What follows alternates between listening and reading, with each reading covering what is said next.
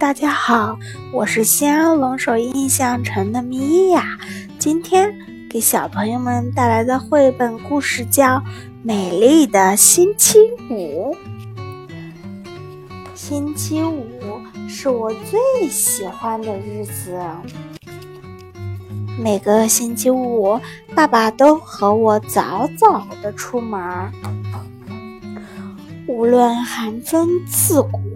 大雪纷飞，阳光明媚，还是阴雨绵绵。我们看着商店开门，看着街角的大楼一点一点变高。一路上，我们看到很多东西，还要走三条街呢。爸爸说。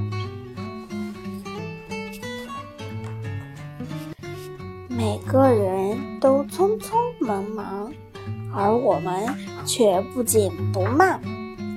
大家友好的和我们打招呼，我们也礼貌的回应。我们数数路上的狗，接着在爸爸的帮助下，我把信寄了出去。快点儿，我说。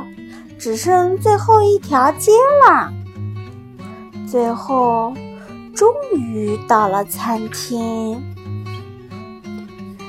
我来猜猜，服务员罗莎说：“两份薄煎饼，对吧？”我们看着窗外，只见行人来来往往。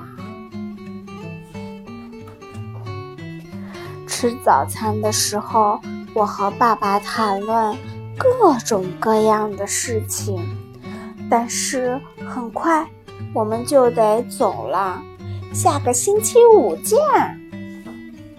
其实我已经等不及了。